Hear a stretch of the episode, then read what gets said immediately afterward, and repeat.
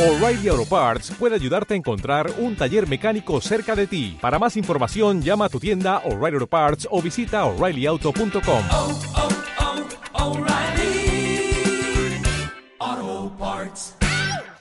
Muy buenas, compañero. ¿Alguna vez te ha pasado que estando en algún tipo de relación con una chica has tenido la sensación de que siempre parece que hay algún aspecto de ti con el que ella no está satisfecha al 100%?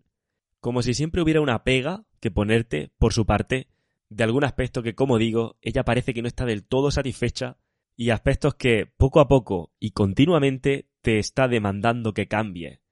Que sales mucho, que si estás demasiado obsesionado con algún hobby, que dejes un deporte, por ejemplo, que no le dediques tanto tiempo a ese hobby, a ese deporte, porque no tienes tiempo para ella, que eres demasiado pasota, que no muestras tus sentimientos, que te falta ser más cariñoso, que pasa un poco de mí, que te suena esto familiar de alguna u otra manera, esa sensación de que parece que no estás nunca satisfecha al 100%. Pues bien, la lista puede seguir hasta el infinito, y esto forma parte de uno de los aspectos de la naturaleza femenina que nosotros llamamos la betaización. Y hoy, en el episodio de hoy, quiero hablar precisamente de este aspecto, de la betaización, que nunca le había dedicado un episodio completo, y es el momento de que analicemos en detalle en qué consiste este tipo de dinámica. Así que sin más, empezamos.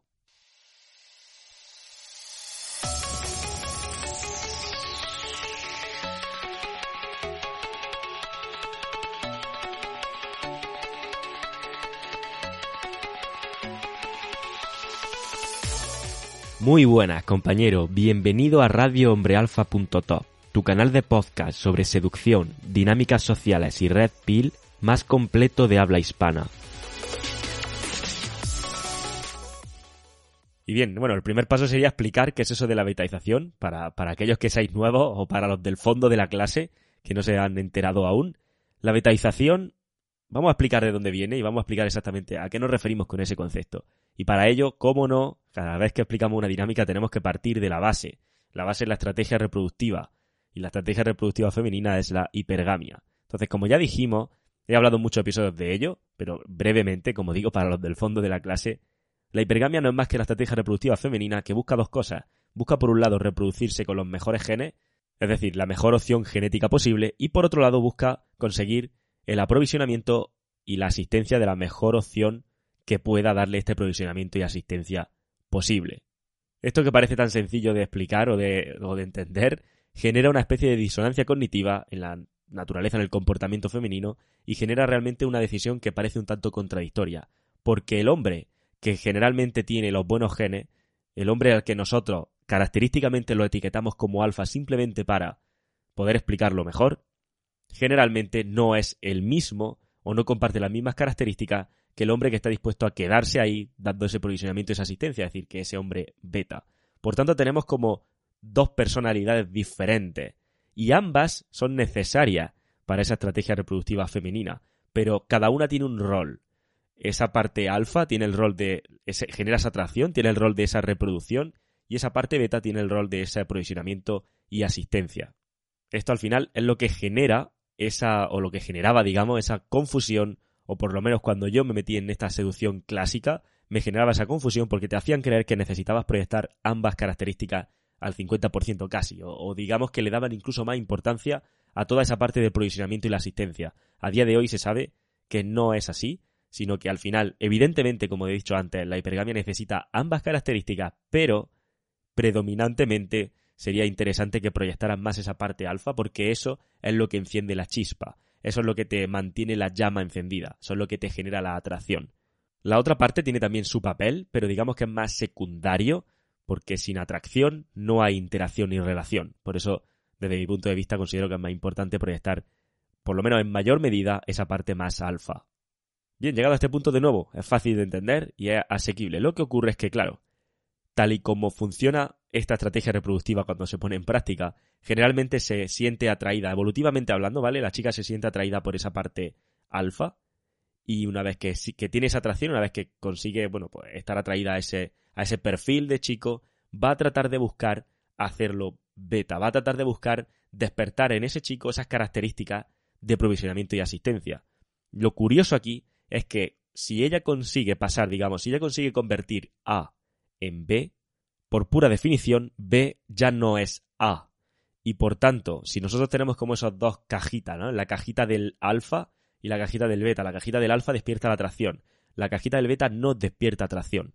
Por tanto, cuando consigue cambiar, cuando consigue, como decía antes, ¿no? Modificar A y hacerlo B, pasar de la cajita del alfa a la cajita del beta, por pura definición, B deja de ser A y por tanto la atracción que tenía antes se pierde.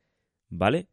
Y por tanto, ella está en una posición donde empieza a echar en falta eso que tenías antes cuando era alfa y empezará a buscar una, una nueva persona que encaje en esa cajita del alfa, por así decirlo, ¿vale? Porque ahora lo que tiene no es A, es B, entiéndeme, ¿vale? Ahora lo que tiene no es alfa, sino que es un poco más beta. Entonces vuelta a empezar de nuevo con el ciclo, ¿vale? Es como un proceso de lo tomo, lo trato de convertir a beta y si lo consigo pierdo la atracción y necesito buscar o empiezo a querer buscar otro alfa o a echar en falta esos rasgos alfa. Por tanto, es como decía al inicio del episodio, parece como si siempre hay algo con lo que ella no va a estar 100% cómoda, con lo que ella no va a estar 100% satisfecha. Si eres alfa, porque eres alfa. Si eres beta, porque eres beta. La cosa es, como digo, no estar, o por lo que parece ser, no estar 100% satisfecha. Pues bueno, el proceso por el cual trata de convertir A en B es lo que nosotros llamamos betaización. ¿Vale? Esa es la betaización, el proceso por el cual te empieza a demandar cada vez más atributos más de provisionamiento y asistencia. Ese proceso se llama betaización y es un proceso lento y gradual. De hecho, el ejemplo que solemos poner cuando explicamos este, este proceso, se suele decir, ¿no? La metáfora que se suele utilizar es que el proceso de la betaización o el proceso por el cual tú pasas de esa imagen o esa proyección alfa a una proyección más beta es como morir a base de 100 millones de cortes de papel. Pues claro, si a ti te dan un primer corte con un papel, con un folio, evidentemente te hacen un pequeño corte, escuece un poco, pero soportable.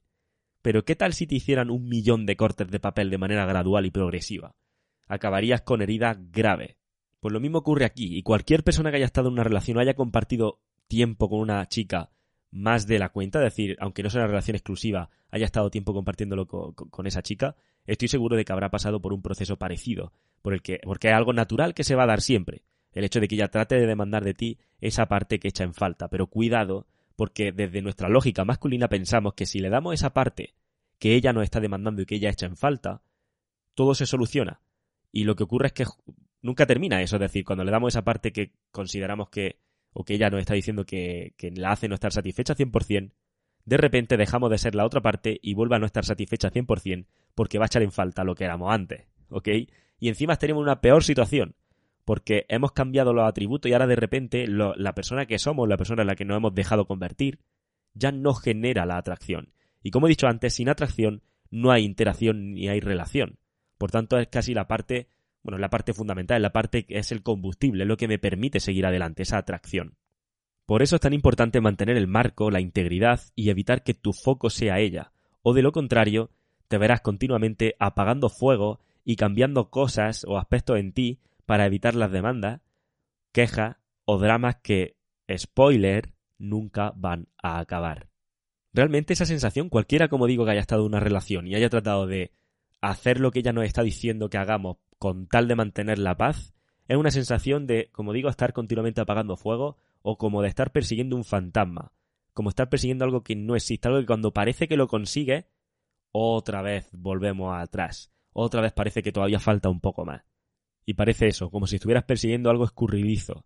Y ese algo que estás persiguiendo realmente es tu idealización de cómo te gustaría que fuera la relación o cómo te han hecho creer que funcionan o que deberían ser las relaciones. Y de nuevo te hago aquí otro spoiler. Ella no te va a amar de la forma en la que tú como hombre esperas ser amado. Eso no quiere decir que mucha gente que está en el MGTOW o en otras corrientes más extremas te van a decir que las mujeres son incapaces de amar. No, no es cierto. Solo que tu concepto de amor y su concepto de amor es distinto. Entonces tú esperas, tú tienes una expectativa entre la expectativa que digo que tienes tú de manera por, por ser tan idealista, porque todos los hombres somos idealistas, más la expectativa que me están haciendo creer o que me están metiendo desde la sociedad, me están generando, pues eso, algo que yo espero que sea ella, que realmente no se ajusta a la realidad, ¿vale? Yo tengo una expectativa de cómo ella se va a comportar o de cómo va a ser la relación, porque, como digo, me han hecho creer ese tipo de expectativas cuando la realidad es completamente diferente. De hecho, aquí la pregunta brújula que nos va a servir para situarnos y para saber cómo gestionar esto en cualquier tipo de relación, es decir, cómo gestionar esto de la betaización, es la siguiente. Y es una pregunta que tienes que hacerte en cualquier momento en el que sientas que estás perdiendo el foco. Y como digo, la pregunta es la siguiente. ¿Estoy dejando de ser el hombre que la atrajo al principio? Porque si tú consideras que las cosas que estás cambiando son cosas que en principio, que al principio son las que la atrajeron, entonces estás dejando de ser ese hombre y por consiguiente vas a dejar de ser el hombre del que ella se enamoró. Y hablando de preguntas, si quieres que responda a tus preguntas personalmente, este domingo 2 de octubre, a las 4 hora España, hora Madrid, mejor dicho, para aquellos que sean de las islas, tenemos un directo en Telegram, ¿vale? Un directo donde voy a resolver vuestras dudas y donde vamos a estar charlando un rato, que me lo paso genial cuando estoy hablando con vosotros en los directos, ¿ok? Así que te recuerdo que el domingo 2 de octubre a las 4 de la tarde hora Madrid, tenemos un directo en la comunidad de Telegram.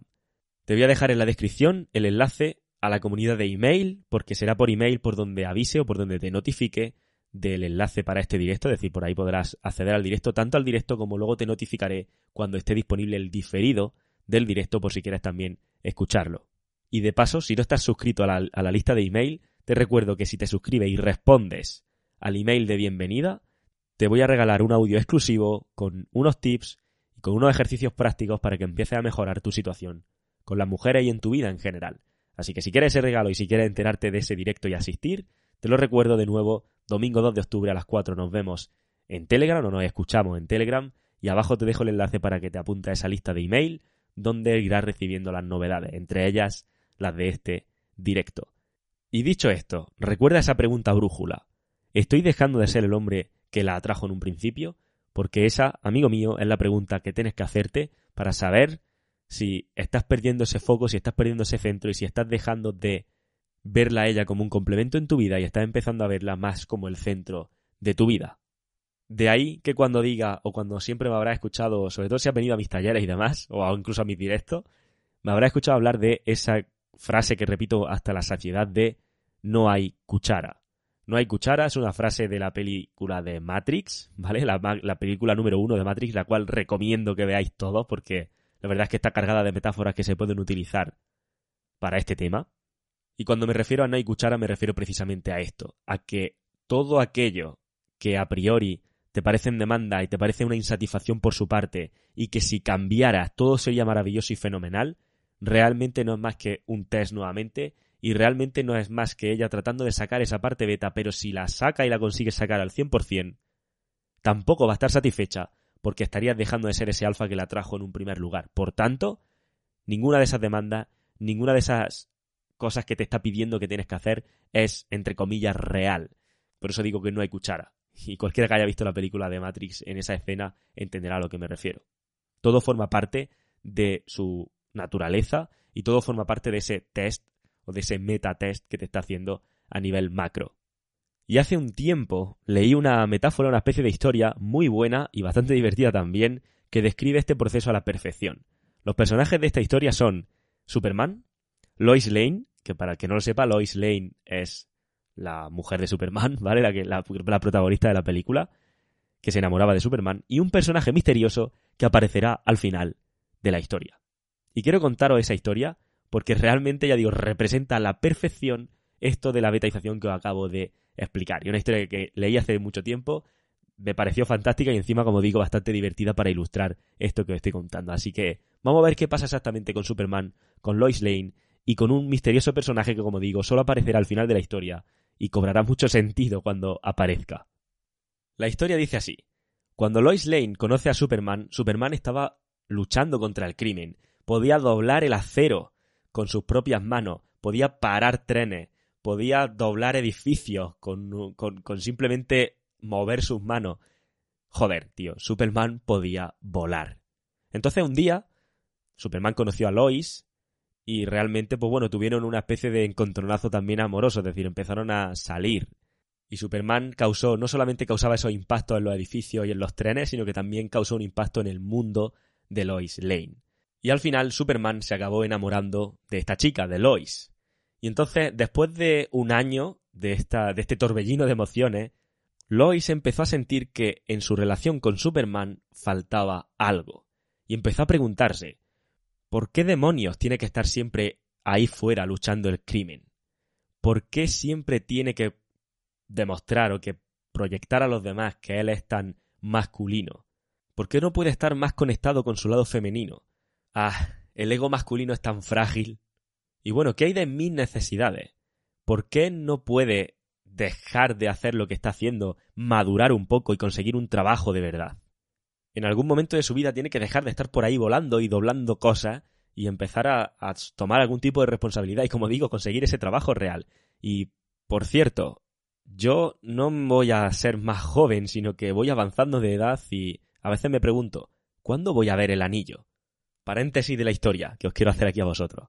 Aquí está la chica quejándose y no estando satisfecha porque le falta algo a Superman. Fijaos lo que estoy diciendo, le falta algo a Superman. Pero exactamente aquí es donde se está haciendo esas demandas, ¿vale? En esa relación. Continuemos con la historia. Porque finalmente acaba diciéndole esto continuamente a Superman, se lo está diciendo continuamente, todas estas cosas que ya echan falta y que se no, no se está sintiendo que sea lo suficientemente importante para él, etcétera, hasta el punto de que al final Superman cede y acepta esa demanda o esos requisitos, que al final, como digo, son demandas que Lois le está haciendo. Porque al final, joder, es cierto, ¿no? Debería de madurar un poco, debería de dejar todo este jueguecito de volar por ahí y tengo que hacer lo correcto para que nuestra relación siga adelante. Así que Superman cambia su nombre y deja de llamarse Superman y ahora pasa a llamarse Clark Kent porque realmente Superman era demasiado masculino, demasiado macho para, para ella. Y bueno, pues también deja de, de, salir por ahí volando y doblando cosas, como digo, y se consigue un trabajo como reportero de un periódico.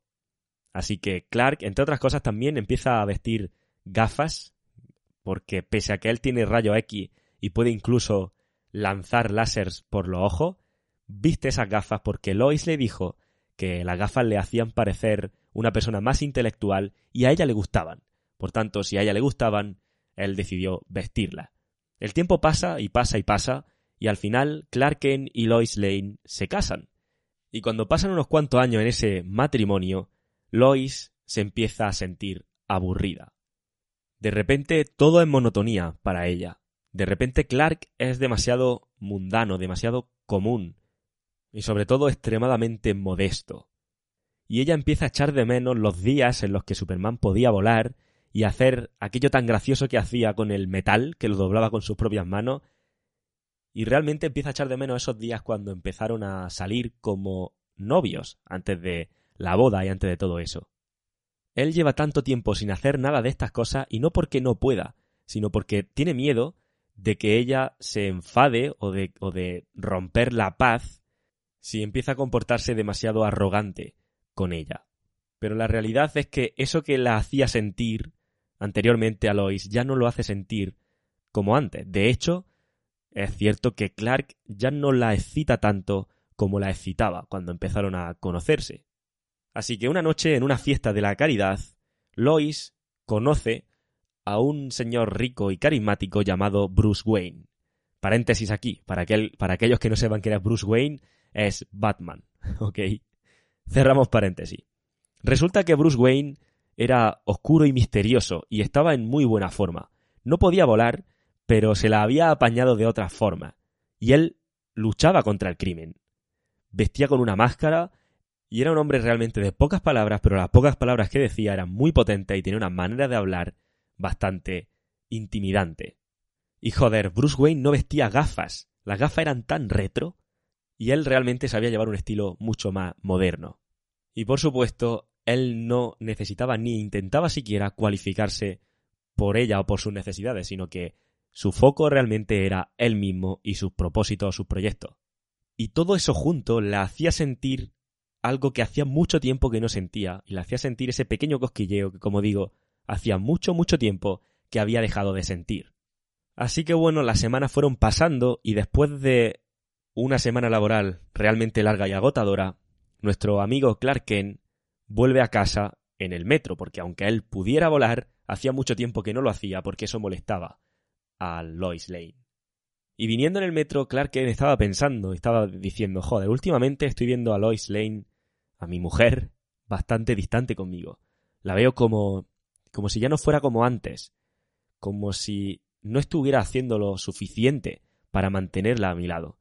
Así que se le ocurrió una gran idea y fue comprar una docena de rosas para sorprender a Lois cuando él llegara al apartamento. Y así le podría demostrar a Lois que realmente estaba empezando a conectar con ese lado femenino que ella tanto le había dicho que echaba en falta.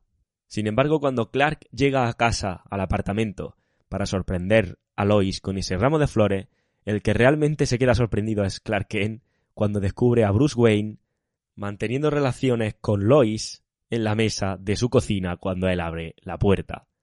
La cara de espanto de Clark Kent lo dice todo, pero aún así se las apaña para poder decir unas palabras. ¿Cómo has podido? Después de lo que significa esto para nosotros, después de lo que significa nuestra relación para nosotros. Así que Clark Kent rompe a llorar mientras Bruce Wayne se excusa por haber estropeado esta bonita pareja. Clark Kent, por cierto, desde hacía un tiempo hasta ahora, solía llorar bastante, porque de esta manera podía demostrar su sensibilidad, otro de los aspectos que también Lois le había dicho que echaba en falta de él. Y entre sollozos, Clark vuelve a hacerle otra pregunta a Lois. ¿Qué es lo que has podido ver en un tipo como este, como Bruce Wayne? Y Lois Lane le responde Lo siento, pero no he podido evitarlo. Batman es un superhéroe. Y colorín colorado, a diferencia de Disney, aquí no son felices ni comen perdices, sino que ocurre realmente una historia real, que seguro que muchos de los que me estáis escuchando este podcast os suena familiar, o ya sea por vosotros, o ya sea por algún conocido, porque estoy seguro de que todos los que estamos aquí, todos los que estáis escuchando esto, y tú que me estás escuchando también, seguro que conoces una historia parecida de alguna u otra manera, cercana o de algún conocido. Y como digo, este amigo mío es el peligro real de caer en la betaización, de perder el marco y de perder esa integridad y hacer a ella el foco de tu vida en lugar de hacerla un complemento de tu vida. Como puedes ver, esta historia dista mucho de la típica historieta de Disney, donde, como digo, al final Clark Kent sale ganando porque acaba de demostrarle a la chica que está en contacto con ese lado femenino y que es sensible, etcétera, etcétera, etcétera, sino que ocurre realmente lo que te vas a encontrar ahí afuera, si cede a estas demandas y es que sí, sí, al principio muy bien, estará muy contenta porque por fin está viendo que has cambiado, pero inmediatamente después empieza a replantearse, joder, este tío ha dejado de ser ese superhéroe que era. Este tío ha dejado de ser Superman, que fue el que me atrajo al principio. Y lo que has podido ver a través de esta historia no es más que ese proceso de betaización, porque como digo, al final ese es realmente el peligro de este proceso, porque la pregunta sería, ¿dónde acabas tú y dónde empieza ella. ¿En qué momento empiezas a cambiar tantas cosas que de repente te estás convirtiendo en lo que ella ha diseñado o lo que ella esperaba que tú fueras? Al final los hombres tenemos una tendencia a estar en continua cualificación para la sexualidad femenina. Y evidentemente las mujeres refuerzan esto porque las pone en control del marco y favorece su estrategia reproductiva, por supuesto y hay muchísimos hombres que hacen enormes cambios en su vida para cualificarse, para ajustarse a esa expectativa, a esa demanda de su mujer o de su novia o de la chica que acaban de conocer, porque piensan que así van a aumentar las posibilidades de conseguir ese nivel de intimidad con ellas que tanto anhelan. Y al hacer este tipo de cambios están dejando de ser el hombre o la persona que realmente le generaba la atracción al principio. Por eso siempre que escucho este tipo de frases de estamos trabajando en nuestra relación o tengo que luchar por nuestra relación o las relaciones requieren mucho esfuerzo y sacrificio por ambas partes, la realidad es que detrás de todo este tipo de frases hay un hombre cambiando o comprometiéndose para ajustarse mucho mejor a esos estándares, a esas expectativas de ella. Y al final, cediendo a todo este tipo de demanda, asumiendo que realmente él tiene que cambiar de alguna u otra forma esos aspectos, estamos empezando a pensar como que hay algo que está defectuoso en nosotros, como que estamos rotos y que hay que arreglarnos. Y que ella tiene las pautas para decirnos exactamente cuáles son los aspectos que tenemos que corregir. Cuando, como digo, y no me cansaré de repetir, al hacer esto, estás dejando de ser el hombre que la trajo al principio. Y el problema viene, el problema real viene cuando ella descubre que el hombre que ella ha modificado no tiene nada que ver, no tiene nada en común con el hombre del que ella se sintió atraída en un principio. Y ahí es donde empiezan las faltas de respeto en una relación, ahí es donde empieza ella buscando a ese Bruce Wayne, a ese chico que realmente tenga los atributos que echa en falta que ahora tú no tienes.